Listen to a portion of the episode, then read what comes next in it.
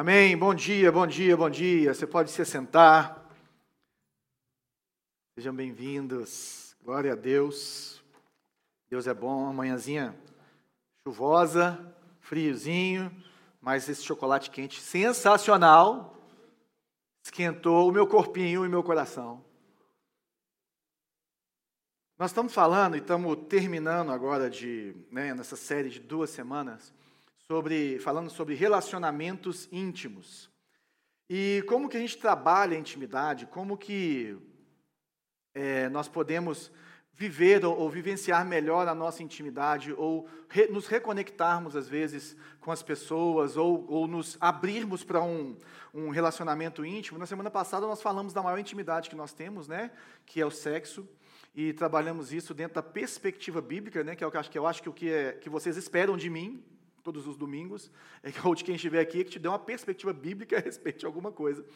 E não nós falamos um pouquinho sobre isso, e hoje eu queria terminar é, falando um pouquinho sobre qual que seria é, o maior inimigo do casamento, porque, não sei se você acha isso, mas para mim eu acho que é, relacionamento é muito complexo e muito difícil muito complicado. Nós temos é, criações diferentes, formas de pensar diferente, é, situações complicadas que nós passamos e nós passamos por dificuldades. Né? 99% das pessoas já passaram por, por atritos e dificuldades no casamento. Então é muito importante a gente tentar entender qual que é o maior inimigo do casamento, de acordo com a Bíblia, qual que seria o propósito do casamento. E eu queria trazer também, em cima desses textos que a gente vai trabalhar, é, três conselhos, três é, direções que nós podemos ter a partir da Bíblia para que nós possamos ser sábios em relação aos nossos, ao nosso casamento, ou a como escolhermos uma pessoa para casar, ou por que nós devemos terminar o nosso namoro agora. Isso tudo está envolvido nisso, porque a nossa vivência de casamento, muitas vezes, ela é em cima das nossas experiências, dos nossos medos, né, da, da, da dos nossos entendimentos. E às vezes é muito melhor, né, para quem é cristão principalmente, que você volte aquilo que o Senhor fala e deixe Ele te moldar em cima disso e trabalhe é, isso dentro da sua vida. Isso que é o que a gente entende melhor e nós vemos assim transformação radical nas nossas vidas, nos nossos casamentos. Cada vez que eu fui aprofundando mais e conhecendo mais a respeito do casamento, a respeito dessas dificuldades, a respeito dessas situações, o meu casamento melhorou. Eu melhorei.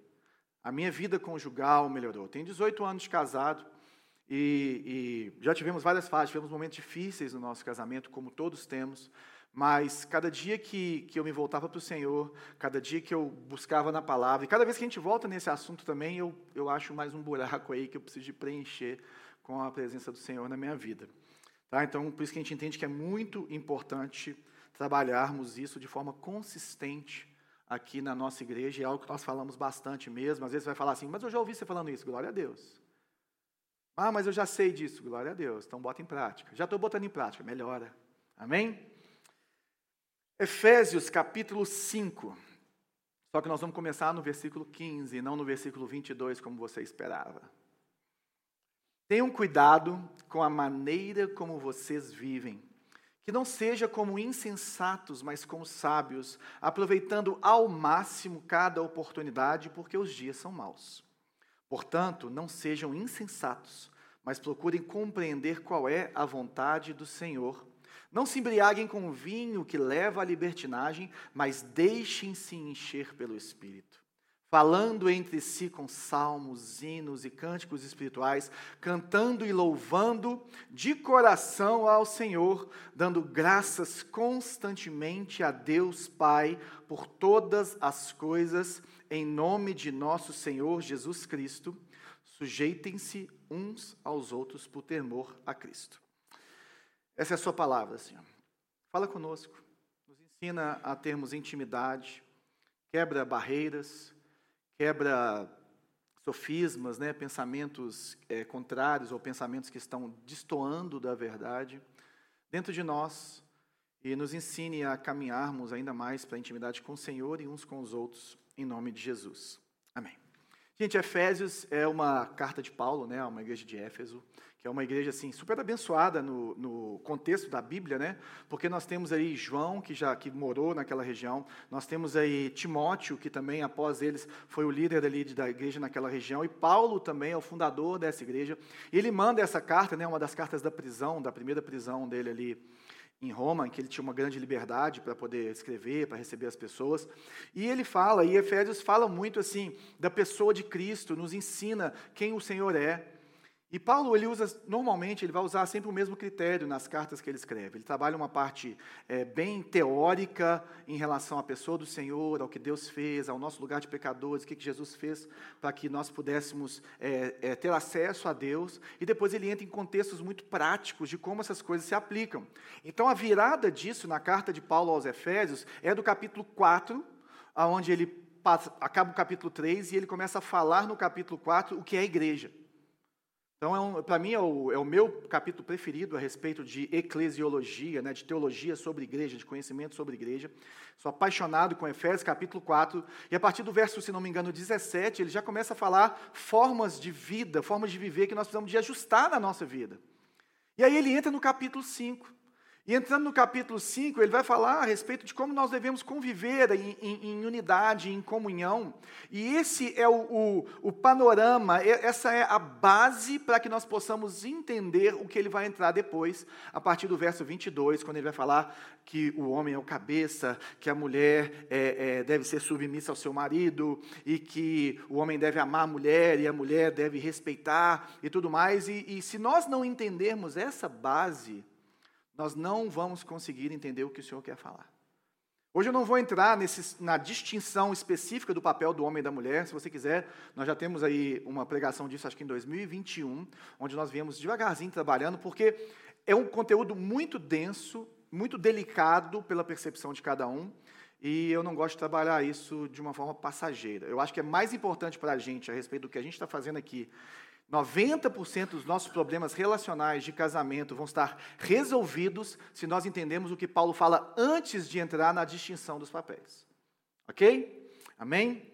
Então ele fala isso, ele vai fechando, e ele começa essa parte que nós estamos lendo agora, no verso 15, falando: tenham cuidado com a maneira como vocês vivem, que não seja como insensatos, mas como sábios, aproveitando ao máximo cada oportunidade, porque os dias são maus. Olha que interessante, ele fala, gente, os dias são maus. Não é fácil viver. Viver nesse mundo caído é complicado. O dia a dia é complicado, é tenso. Nós precisamos de, de viver com sabedoria, porque nós podemos viver de duas maneiras: como insensatos ou como sábios. Se você olhar para Provérbios, Provérbios vai trabalhar é, o sábio e o tolo. É a mesma coisa. Né? O, o trabalha muito o que é ter sabedoria, o que é viver com sabedoria. E Paulo está trazendo essa, esse conhecimento, né, como um bom rabino que ele, que ele foi. Ele, ele traz essa sabedoria e fala assim: gente, nós podemos viver de duas formas, insensatos ou sábios e quem é sábio aproveita cada oportunidade, ou seja, até dias difíceis, até momentos de tensão, até momentos de confusão, até momentos é, que nós estamos aí ajustando algumas coisas. Existem oportunidades que nós podemos aproveitar nos nossos relacionamentos, na nossa forma de viver. E quando ele fala ali em 1 Coríntios, é outra carta dele para a igreja de Corinto, o capítulo 7, nós falamos dele na semana passada, é um capítulo que ele responde perguntas sobre casamento. E no, no finalzinho desse capítulo 7, né, tem uma frase de Paulo que é muito interessante, que ele fala assim: Mas aqueles que se casarem enfrentam muitas dificuldades na vida, e eu gostaria de poupá-los disso. Ele está defendendo, de certa forma, a pessoa permanecer solteira, como ele era. Provavelmente, a Bíblia não fala isso, provavelmente Paulo era viúvo, né?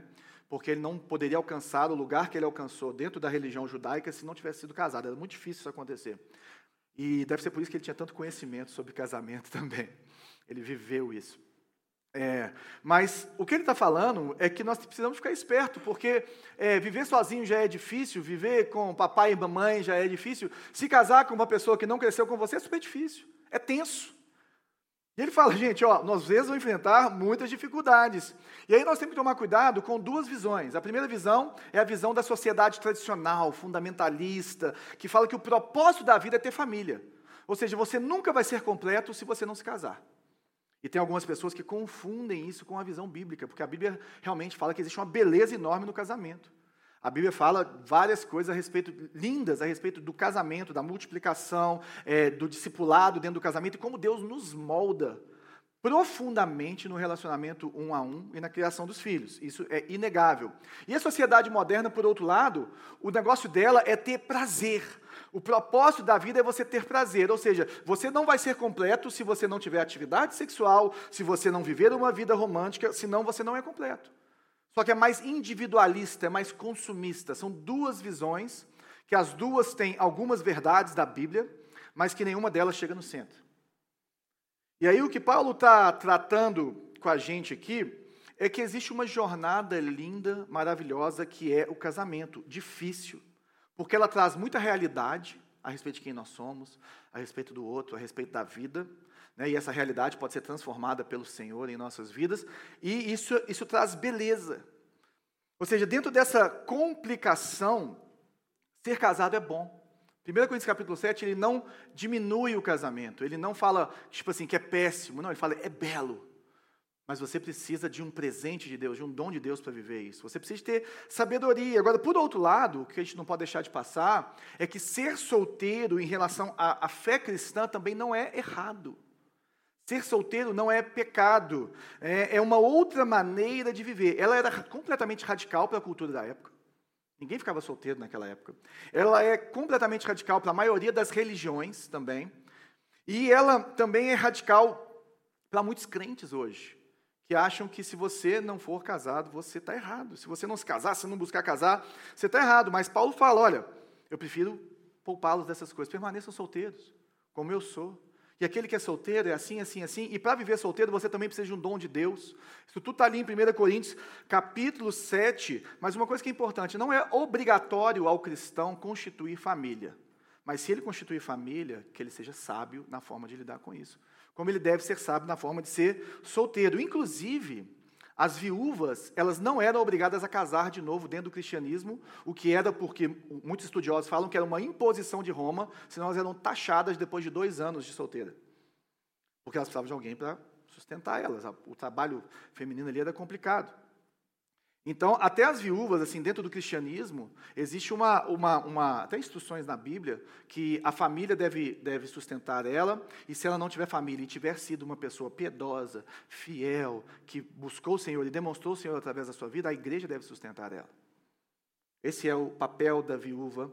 Então, ela, ela tinha essa, essa tranquilidade de viver em paz e ter sua comida, ter sua, sua, suas necessidades é, cumpridas sendo solteira. E Paulo continua falando então lá no em Efésios, portanto, não sejam insensatos, mas procurem compreender qual é a vontade de Deus. Então, a primeira coisa, para sermos sábios, nós temos que colocar Deus na jogada. Para sermos sábios, nós precisamos de abrir a Bíblia. Nós precisamos da direção do Espírito Santo, nós precisamos de andar em direção a Deus ou entender qual é a direção de Deus em cima daquilo que eu estou falando. Ou seja, qual é o propósito do casamento?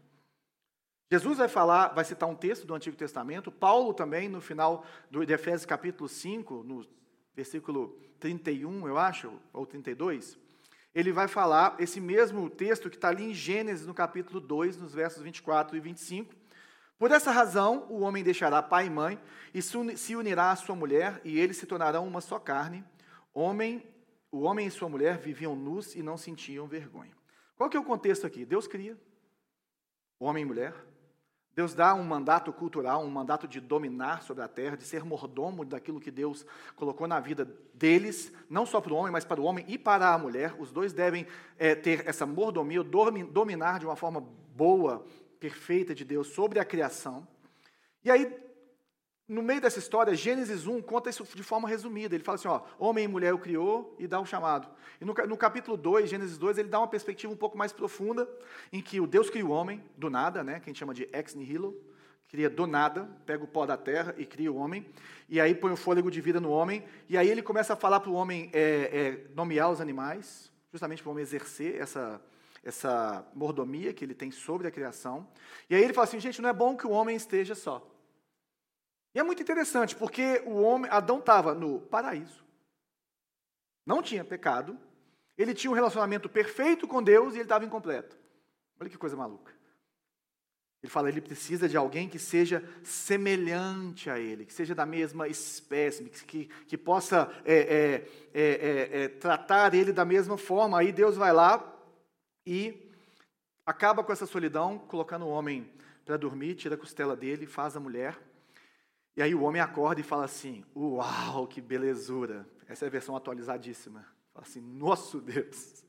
É, é um grito, né? Se você olhar no original hebraico, é, é uma exclamação do homem, fala assim: Uh, essa sim é osso dos meus ossos, carne da minha carne, essa sim é, é, é semelhante a mim, com ela eu posso compartilhar a minha vida. E por que, que nós temos essa necessidade? Porque nós somos criados com a essência de um Deus trinitário, Pai, Filho e Espírito Santo. Eles se relacionam, eles se servem, eles se submetem um ao outro, eles, eles, eles vivem um para o outro, eles se derramam um no outro. Então nós precisamos também de, de nos relacionarmos com os semelhantes, com pessoas que são, é, é, com seres humanos também. E aí, dentro desse contexto, ele fala para o homem, para o homem e para a mulher, ele dá essa ordem. E é interessante que Adão e Eva nem pai e mãe tinham, né? E aí ele fala assim: ó, vocês vão deixar papai e mamãe, né? E o homem vai se unir à sua mulher. O que, que seria deixar e unir?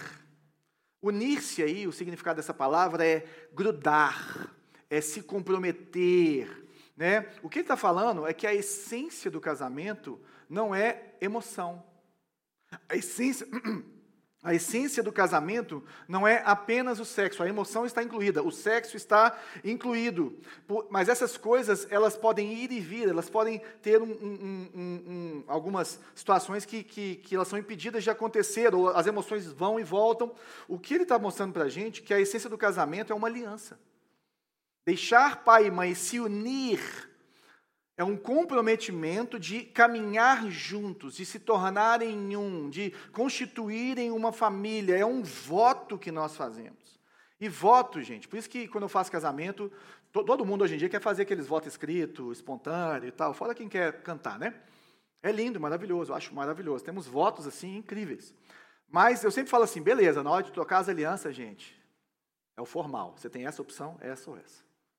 Por quê? Porque os votos normalmente são sentimentais. Eu vou te amar, eu vou não sei o quê, você é maravilhosa, você não sei o quê e tal, não sei o quê. E muitas vezes a gente esquece dessa essência, que é eu vou estar ao seu lado, eu escolhi você.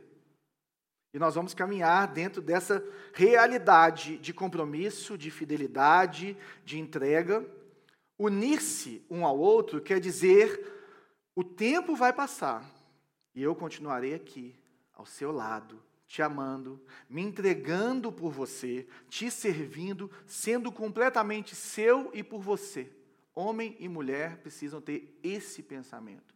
Isso no coração. Então, o propósito dessa aliança, o propósito desse voto é tornar essa outra pessoa a sua melhor amiga, o seu melhor companheiro, a pessoa que te conhece mais, a pessoa com quem você é, é, não tem nada a esconder, essa pessoa é seu maior suporte. Por isso que ele fala que eles viviam nus e não tinham vergonha. É lógico que o pecado é, é, não tinha pecado e por isso eles podiam viver é, nus. Mas viver nu e não sentir vergonha mostra esse propósito do companheirismo no casamento. Porque caminhar nisso é sabermos que tudo o que existe na minha vida está aberto para a Bela acessar. E tudo o que existe na vida da Bela está aberto para ela acessar. E hoje em dia, a gente às vezes não compartilha nem a senha do telefone. A pessoa encosta no seu telefone, você já começa a tremer e ter um tremelique. Fala, o que é isso? É o Espírito Santo ou é o inimigo? É ou não é verdade? Não é para o outro ficar fuxicando na vida do outro, mas é o livre acesso. É, é essa entrega. E é interessante, gente, porque quando nós estamos assim caminhando em, em unidade, um casamento forte, você vai encarar a vida de outra forma, mesmo nos principais, nas principais dificuldades que nós passamos. Quando você tem um companheiro, uma companheira caminhando com você, isso para o solteiro, gente, pode ser amigos, amigas, não tem problema. Mas nessa unidade do casamento é seu cônjuge que caminha com você e, e, e, e você vai, vai tendo essa força para encarar os problemas externos, até internos da sua casa. Está nesse relacionamento. E é assim que nós precisamos de pensar para caminharmos num, num, casamento bom, para escolhermos o, o, o cônjuge com o qual nós vamos casar e por aí vai. E aí ele fala: vai deixar papai e mamãe. O que, que é deixar papai e mamãe? Eu nunca mais ver. Né? Quando eu fiz curso de noivo, eu falava assim: o ideal para papai e mamãe é você morar numa distância que eles não vão de chinelo e nem longe demais para que cheguem de mala. Esse era o conselho que eu recebi lá. Lógico que existem vários contextos para isso, mas existe muita sabedoria nessa fala. É ou não é verdade? Papai e mamãe vêm de passagem. Mas entrega total, gente. A entrega total é um companheirismo. E deixar pai e mãe é você deixar, tornar o seu cônjuge a sua prioridade. Não é você largar eles, mas é você tornar o seu cônjuge a sua prioridade. Porque assim você vai se tornando uma só carne. Se tornar uma só carne não é só fazer sexo. Se tornar uma só carne é unir tudo da sua vida em torno daquilo, daquele propósito e vocês irem se alinhando financeiramente, emocionalmente, socialmente em, em, torno desse compromisso do casamento. E aí, quando nós vamos nos entregando totalmente, nos tornando nus, isso vai acontecendo ao longo do tempo, é, a pessoa vai conhecer o melhor e o pior de você. Então, essa é a pessoa que vai poder te dar as os melhores conselhos em relação aos seus pecados mais ocultos, as suas maiores dificuldades. Essa é a pessoa também que pode te machucar profundamente quando ela quiser, se ela formar com você. Porque ela te conhece profundamente. É assustador. Mas é a realidade do casamento. Essa é a pessoa que pode é, transformar a sua vida então nós precisamos de escolher qual que é a prioridade, fazer a escolha de nos entregarmos e outra coisa, deixar papai e mamãe não ficar preso ao seu passado, não ficar preso aos padrões, não, porque meu pai e minha mãe o casamento era assim. Não, porque quando meu pai e minha mãe casaram, assim, o vestido era assim. Não, porque a criação de filhos é assim. Não, porque lá em casa meu pai nunca encostou no bumbum no neném. A minha mãe sempre trocou a fralda dele. Nós não vamos impor a nossa, a nossa casa antiga na nova casa. Nós vamos junto conversar em cima da palavra e em cima de práticas, que nós vamos ter que achar práticas que a palavra não vai te ensinar, para que nós possamos viver isso. E nós não podemos ter segredos. Unidade em todas as coisas. Uma só carne significa que essa união traz uma terceira pessoa que se chama família. Quando a gente vai lidar com o divórcio, eu falo isso, você está vivendo um luto. Por quê? Quem morreu? O casamento. É uma terceira pessoa. É uma pessoa na sua vida que ela, ela falece quando você perde. Continua, né, a pessoa, você continua com as suas individualidades, mas você precisa dar abertura e entrar na vida do outro. Você dá abertura para o outro entrar na sua vida e você entra na vida do outro para santificá-lo e para amá-lo. Você não toma mais decisões pensando somente em você, mas nos dois. Um insight. Todo marido que é autoritário e que toma a decisão porque ele quer, porque ele achou, porque ele manda, porque ele não sei o quê, ele não entendeu o que é a sua cabeça do lar. Ele sabe o que é ser machista. Porque Jesus não é assim. Jesus não é assim. Jesus não exerce autoridade dessa forma.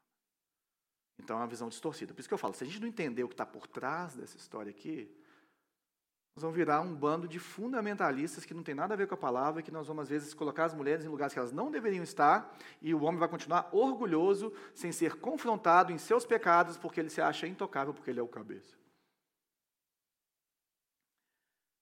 Nós não somos vizinhos, gente, que ficam discutindo regras de convívio, mas nós somos duas pessoas que estão no mesmo carro, escolhendo a direção um dia após o outro.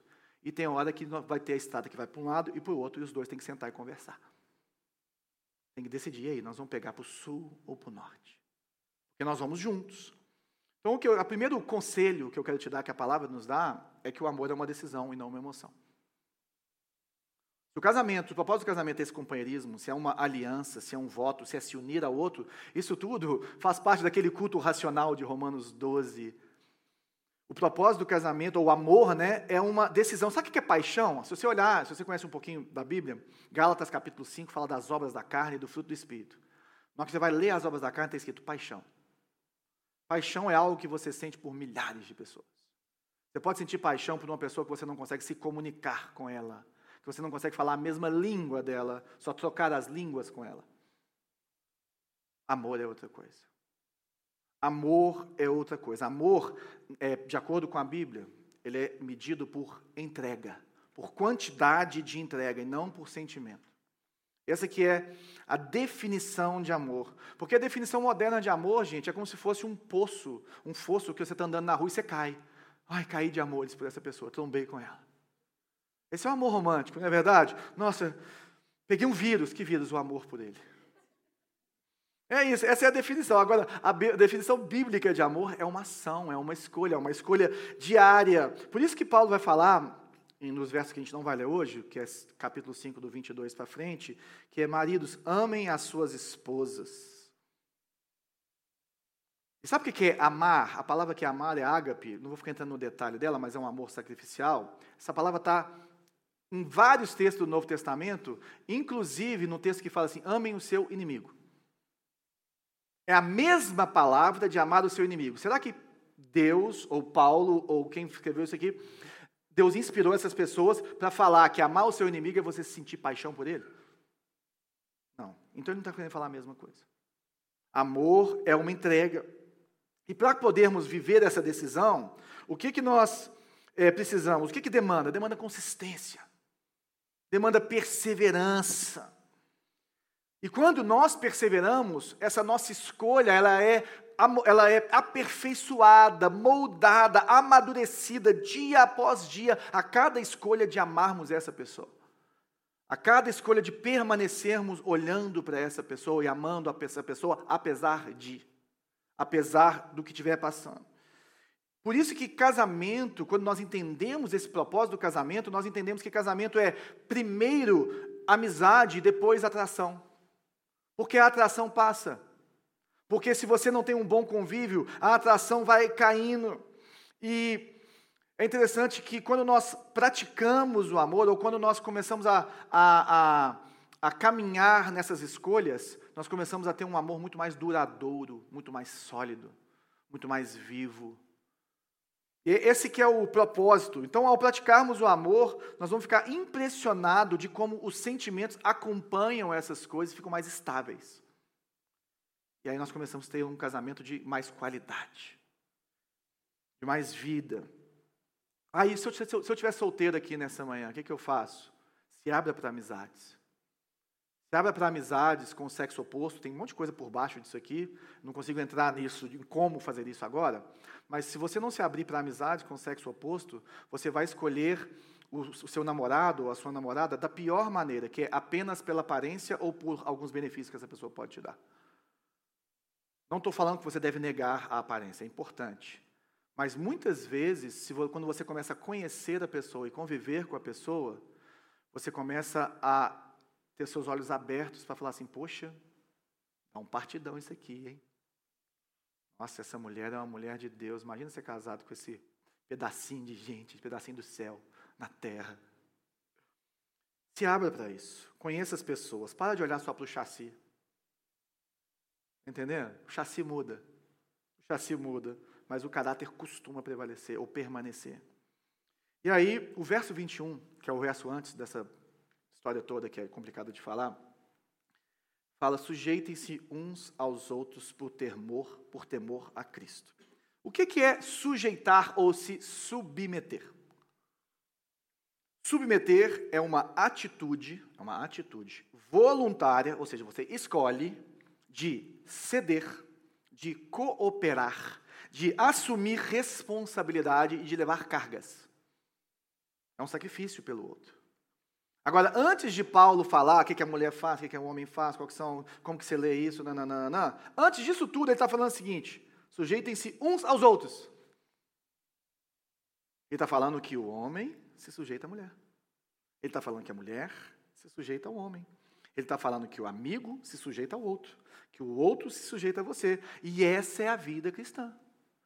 Se nós não entendermos isso, se nós não caminharmos nisso, nós não vamos entender como que nós negociamos as coisas nos nossos relacionamentos. Nós não vamos entender como nós caminhamos juntos, como nós vamos é, é, nos tornarmos uma só carne. Por quê? O que ele está falando, gente, é que quando nós convivemos em família ou como família, nós perdemos muita liberdade. Você não escolhe mais sozinho onde você vai tirar férias. Se você escolhe, você deveria revisar isso, claro, óbvio, né? Você não escolhe sozinho como que você gasta o seu dinheiro. No curso de noivos a gente fala, separa um pouco para cada um gastar sem prestar conta, porque senão fica terrível também ficar, né, falando assim, amor, vou, vou, fazer a unha, ou senão, olha, tem uma pelada hoje, tipo assim, é terrível, não é esse o lugar. Mas vocês juntos escolhem para onde está indo o seu dinheiro, se vocês vão se sacrificar para adquirir um bem, se vocês vão se sacrificar para viajar, se vocês vão é, é, comer melhor ou pior, se vocês vão tirar uma noite da semana para poder é, é, saírem juntos e, e, e, terem um tempo a dois, principalmente quem tem filho.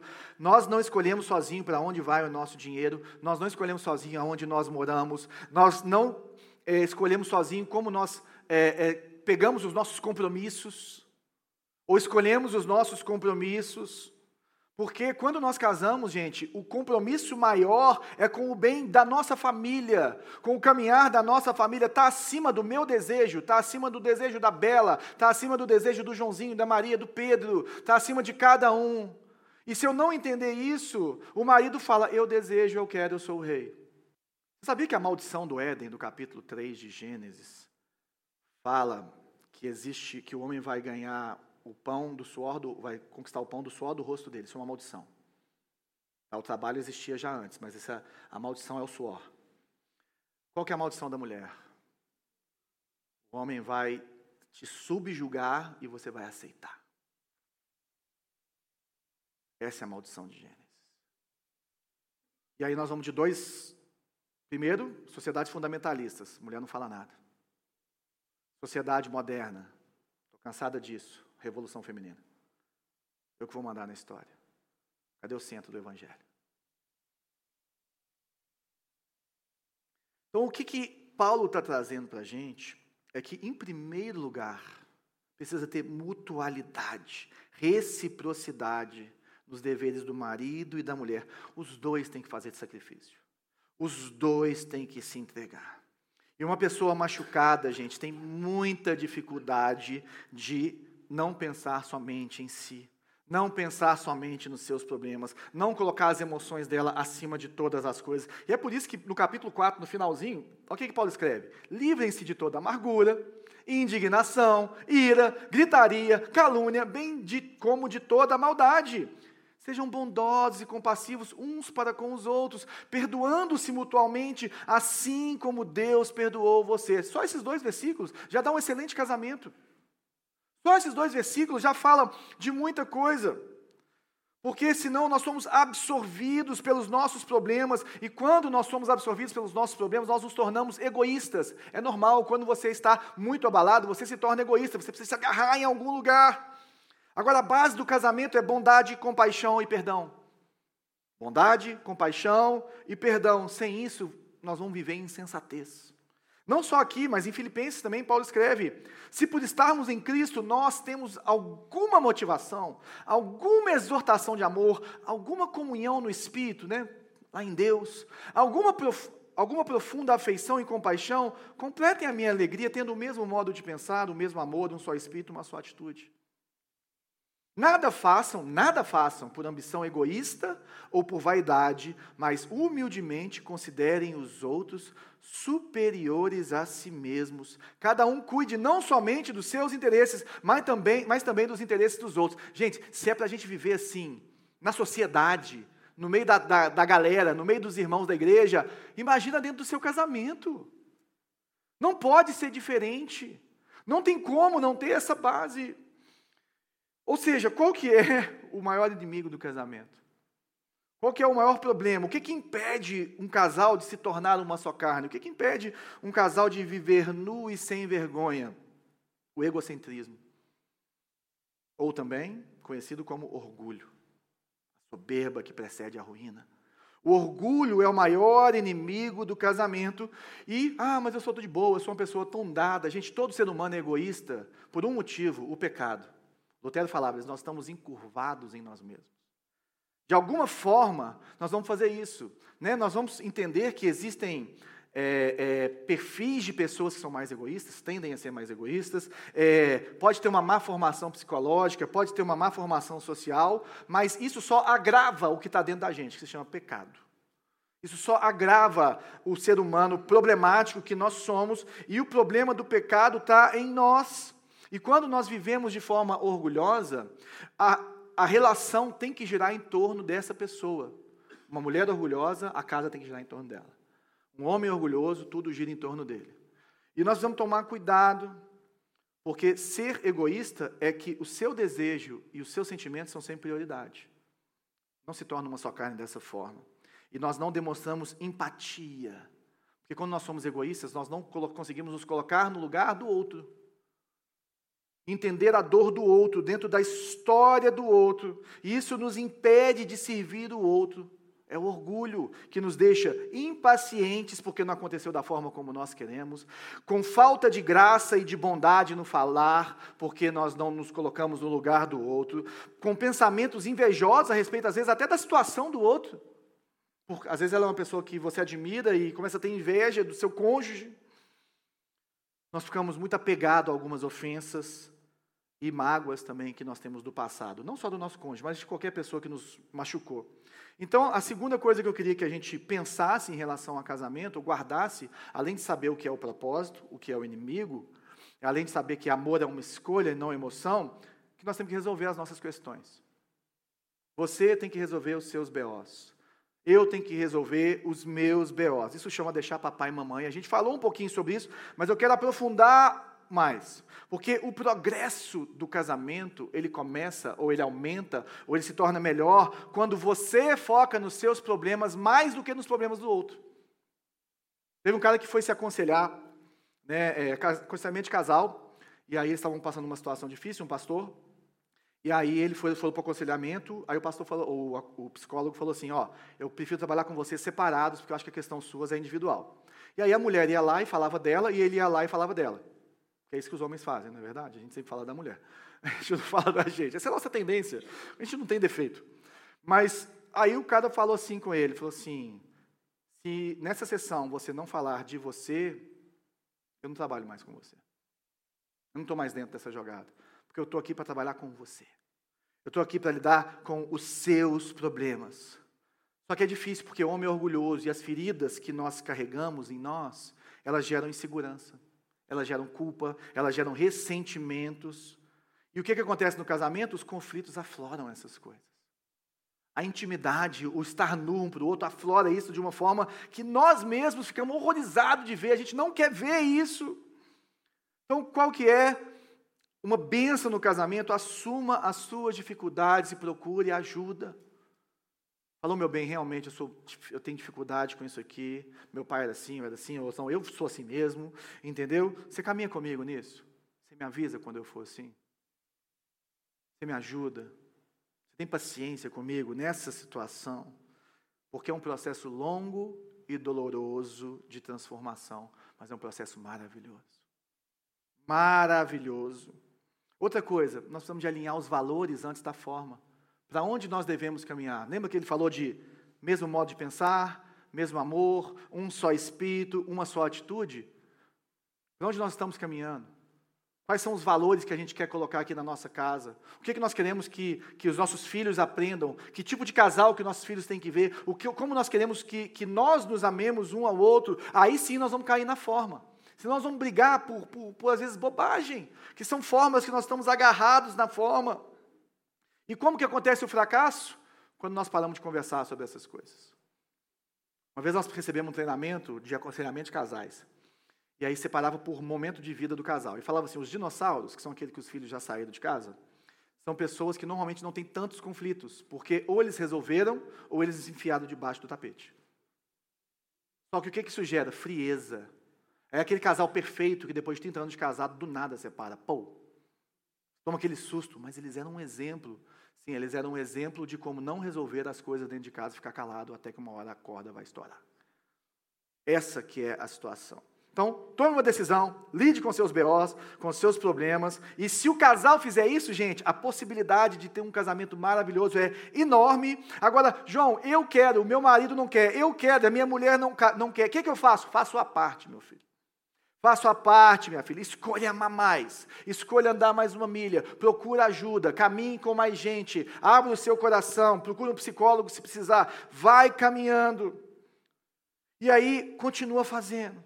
Continua fazendo. Ao passar do tempo, pode ser que essa pessoa se desperte que ela, que, ela, que ela também precisa de ajuda. Ela fala assim: nossa, minha mulher transformou, meu marido foi transformado, eu acho que eu também preciso de ser transformado. Porque você não consegue mudar o outro.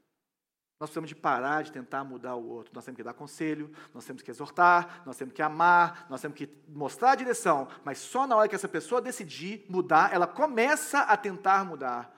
Então, o que você pode fazer pelo seu casamento para que ele seja saudável é mude você. Escolha resolver os seus problemas, os seus BOs, as suas situações. Por isso que ele fala: cuide, cada um cuide não somente dos seus interesses, mas também dos interesses dos outros. Ou seja, demonstre admiração pelo outro. Demonstre empatia, alimente a autoestima do outro, enche o tanque de amor do outro. Essa pessoa precisa se sentir amada, precisa de, de ter feedback de você, sim, mas cuide dos, dos seus problemas. Cuidado com o que você faz. E qual é a solução, então? Não se embriaguem com vinho, que leva à libertinagem, mas deixem-se encher pelo Espírito. Lembra quando ele falou sujeitem-se uns aos outros por temor a Cristo? Ele fala, você vai se sujeitar um ao outro por temor a Cristo. Se você. O que é temor, gente? Temor é você ser tomado de espanto pela grandeza de Deus, que você fica assim, uau é, é, é ao mesmo tempo tenebroso, não sei se tenebroso é a melhor, melhor palavra, mas é, é, é, espanto, é um espanto mesmo. Só que é espanto e deleite. Você fala assim, nossa, ele é tão grande, ele podia mas, nossa, mas ele é maravilhoso, esse, esse é o temor do Senhor. E você fala assim, meu Deus, eu preciso de você. É deleite. Se nós temos isso, esse uau com Deus, eu falo assim, gente, eu preciso me submeter a esse cara aqui, a esse Senhor maravilhoso, e ele vai começar a moldar meu coração para que eu me submeta a outras pessoas para que eu possa viver de uma forma diferente. Porque o temor ele é caracterizado por isso, por louvor, por um coração que faz isso aqui, né, que ele está falando. É, não se embriagar com vinho que leva à libertinagem, ou seja, não se enche de coisas que podem te encher sua carne e atrapalhar mais ainda os problemas, mas se enche do Espírito, se deixe encher pelo Espírito. Como que você resolve? O Evangelho. Como que eu resolvo o orgulho? O Evangelho. Eu sei que eu sou um pecador, eu sei que em mim não tem nada que eu possa é, trabalhar e, e, ajustar a minha vida com Deus, e eu preciso da glória de Deus, mas ao mesmo tempo Jesus morreu na cruz por mim, Ele está comigo todos os dias da minha vida, Ele quer transformar o meu ser, Ele me deu o Espírito Santo que vive em mim, tem como, Ele ama o casamento. Ele ama a minha vida, Ele vai comigo nessa história. Se encher do Espírito Santo é se expor aos meios da graça, é ler a Bíblia, é orar, é participar de reuniões em que a Bíblia é conversada, em que nós aplicamos a Bíblia na nossa vida, é adorar o Senhor. E nós podemos agir de duas formas, gente. Nós podemos ser legalistas e falar que o cristianismo é um conjunto de normas. E aí você vai ser rígido. Não, porque aqui em casa é assim. Não, porque eu tenho só que te alimentar e fazer isso. Não, porque você tem que fazer isso. Isso é legalista, isso é viver por normas. O evangelho é diferente. O evangelho, gente, é um relacionamento de entrega. O evangelho é um relacionamento de perdão, de submissão. O evangelho é se relacionar com o rei. Então nós não fazemos as coisas por obrigação, nós fazemos porque nós amamos, nós fazemos com alegria, mesmo quando nós não queremos. A prática disso não é fácil, mas é onde nós precisamos chegar, é onde o Senhor está nos levando a um relacionamento com Ele que transforma o nosso relacionamento com todas as pessoas, principalmente com o nosso cônjuge. Não tem como, gente, entender submissão sem se encher do Espírito. Não tem como, porque submissão não é falar sim para tudo. Submissão é agir com graça e verdade. É falar o que tem que ser falado com muito amor, com uma forma muito delicada, muito certeira e isso demanda humildade, porque você precisa reconhecer os seus erros. Isso demanda humildade, que você precisa reconhecer as suas imperfeições, mas demanda coragem. E a mulher que não confronta o seu marido com graça é verdade. A mulher que não é corajosa para falar, cara, o que você está fazendo é egoísta. Você está pensando só em você. Estou falando dos homens porque a gente é mais estragado mesmo. Entendeu? Você está sendo assim e tal, e eu posso falar de homem, não posso? Eu sou homem. A mulher que não faz isso, ela não entendeu o que é ser submissa. Ela não entendeu o que é edificar o seu marido. Ela não entendeu, falou assim, cara, você está indo para um lugar muito complicado. As suas decisões não estão legais. Como que eu faço para te ajudar? Como que a gente pode caminhar junto nessa história? O homem faz isso também com a mulher, é muito mais difícil, gente, porque a gente é bocudo demais. Mas assim, o homem é muito mais cabeçudo, demanda humildade e coragem. Isso só o Espírito Santo nos dá. É o fruto do Espírito. Sabe qual é o ministério do Espírito Santo? Sabe o que o Espírito Santo faz em mim e em você?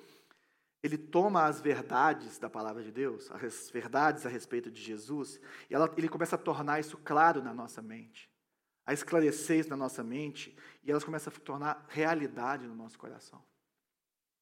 E elas começam a virar uma realidade tão grande, tão reais, que elas nos consolam e ao mesmo tempo nos dão forças para poder agirmos para o caminho em que o Senhor tem para as nossas vidas e para o nosso casamento. É esse lugar, é essa experiência, essa realidade espiritual, essa experiência com o Senhor, essa, essa interioridade da espiritualidade que sai para fora. Aí sim, nós vamos nos deixando encher pelo Espírito Santo, se colocando em ambientes que o Senhor fala: Eu te encho ali, eu te alimento ali. Aí nós vamos falar entre si com salmos, hinos, cânticos espirituais, cantando e louvando o Senhor de coração. Ou seja, essas verdades que se tornam realidade na nossa vida, elas começam a criar uma música interior na gente. Sabe quando o salmo fala assim: quando o Senhor restaurou a sorte de Sião, nós ficamos como quem sonha, a nossa boca se encheu de riso e os nossos lábios de cânticos de alegria. A pessoa que está feliz, ela canta, ela fica, uh, está igual passarinho hoje, o que aconteceu na sua casa? Está entendendo? Por quê? Porque a gente começa a cantar, então quando a gente está satisfeito em Deus, isso que acontece. O que ele está falando é que o tema das nossas conversas, o tema desses cânticos, o tema do que está saindo da nossa boca é o quê? É a pessoa de Jesus, são as verdades a respeito dele, é, é a vida dele fluindo da gente, é Deus transbordando na gente. E quando Deus transborda da gente, Ele afeta tudo que está ao nosso redor, afeta o nosso casamento, afeta a nossa casa. Terceiro e último conselho: se encha do Espírito Santo. Se encha do Espírito Santo. Existe uma ligação muito grande, enorme, entre a vida conjugal e a vida espiritual, entre a vida no Espírito.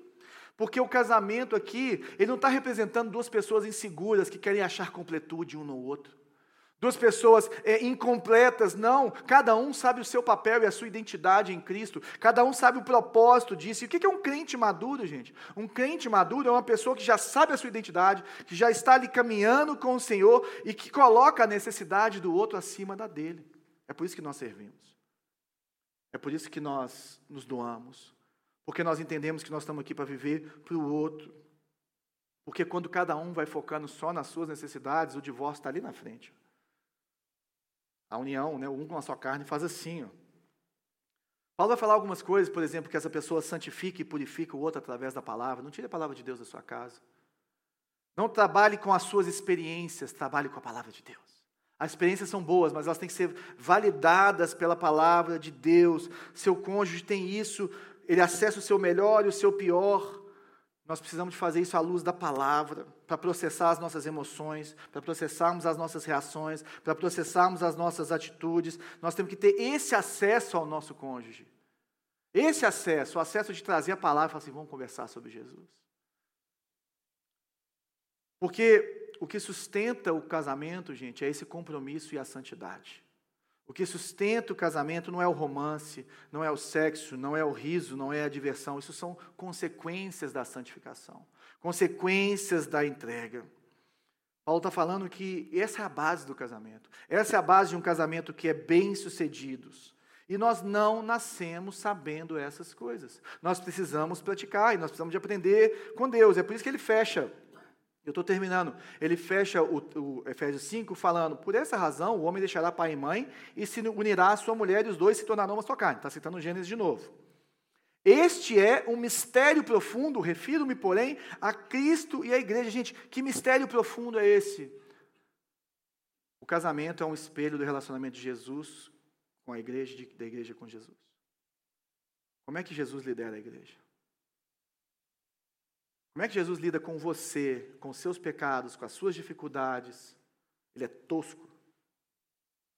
Como é que Jesus é, trabalha isso tudo? Porque nós nunca vamos entender como lidar com essas, com essa, essas complementariedades dos papéis do casamento se nós não entendermos o relacionamento de Jesus com a igreja. E por isso que Paulo não usa o, o, o, exemplo do maridão briguento, do maridão mandão aqui, porque o exemplo de liderança na nossa vida se chama Jesus Cristo.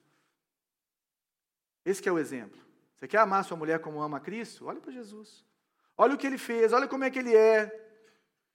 E é interessante que no final ele fala, portanto, cada um também de vocês, né, homens, amem a sua, a sua mulher como a si mesmo. E a mulher trate seu marido com todo respeito. Ele está mostrando, gente, que existem diferenças. Ele está mostrando que nós recebemos amor ou passamos amor de formas diferentes, mas nós precisamos de entender, no fundo, o que nós precisamos de entender é que se nós aprendermos com Cristo, nós vamos fazer do jeito certo. Então, como que Jesus nos mostra que amor é uma decisão e não, e não uma emoção? Como que Jesus nos mostra que o amor é medido por entrega? Ele morreu na cruz por mim e por você. Nos, nós nos amamos porque Ele nos amou primeiro. Ele morreu no seu lugar. Como é que Jesus resolve as suas próprias questões? Ele não tem questões para resolver, mas ele que, sabe o que ele fez? Ele resolveu as nossas questões dele conosco, com, com Deus. Nossa com Ele. Nossa com Ele. Além disso, a gente entra num processo em que ele começa a resolver as nossas questões da gente com a gente mesmo. Resolve as suas questões como que Jesus nos mostra que nós devemos nos encher do Espírito Santo? Ele era 100% Deus, 100% homem, ele é Deus, e ele fala assim, o pessoal fala assim, Jesus, fica aqui com a gente, ele está ressurreto, fala, fica aqui com a gente, nós precisamos descer, ele fala assim, ó, se eu não subir, não vai descer o Consolador. Se eu não subir, não vai descer o Espírito Santo, que vai te ensinar quem eu sou que vai transformar o seu coração, que vai escrever a minha lei no seu coração, que vai interceder por você com gemidos inexprimíveis, que vai te dar poder para testemunhar, que vai te dar força para viver o casamento, que vai te fazer nascer de novo, enche-se do Espírito Santo, Ele que te santifica, que te purifica através da palavra. Jesus cuida da gente, nós somos o corpo dele, como ele fala que o marido tem que tratar a mulher como o próprio corpo. Porque se você tratar mal o seu corpo, você vai acabar sendo derrubado pela vida, você não vai conseguir levantar. Jesus é consistente, ele falou que estaria conosco todos os dias da nossa vida. Jesus é honesto, a Bíblia fala que mesmo quando nós somos infiéis, ele é sempre fiel. Esse é Jesus. Jesus é vulnerável. Ele se fez homem por mim e por você. Ele abriu mão da sua glória para que nós pudéssemos abrir mão do nosso orgulho, da nossa glória. Por isso, gente, que o casamento é penoso e maravilhoso. Por isso, que o casamento tem uma beleza, uma profundidade, uma dificuldade enorme, porque ele reflete o Evangelho. Reflete a nossa caminhada com Cristo, que é penosa e extremamente maravilhosa. Vamos olhar para Jesus, para que nós possamos ter a verdadeira intimidade nas nossas vidas. Amém? Vamos lá. Senhor, estamos aqui diante de Ti, da Tua palavra. Nós precisamos do Senhor. Não há nenhum outro Deus como ti, como Senhor. Nós temos muita dificuldade em termos intimidade. Isso começa lá em Gênesis, no capítulo 3, quando o homem cai e se cobre a nudez dele com folhas. Ele tenta cobrir com, com a justiça própria, ele tenta cobrir com as suas belezas mundiais do mundo, com as coisas do mundo. Mas o Senhor vem e dá para ele pele de animal, falando que a única forma da nossa nudez ser verdadeira, verdadeiramente coberta é com o sangue de Jesus Cristo. É com o sacrifício de Jesus Cristo. Só assim nós podemos deixar pai e mãe e nos unirmos um ao outro como uma só carne. Só assim nós vamos viver nus e não termos vergonha. Nos ensina, Senhor.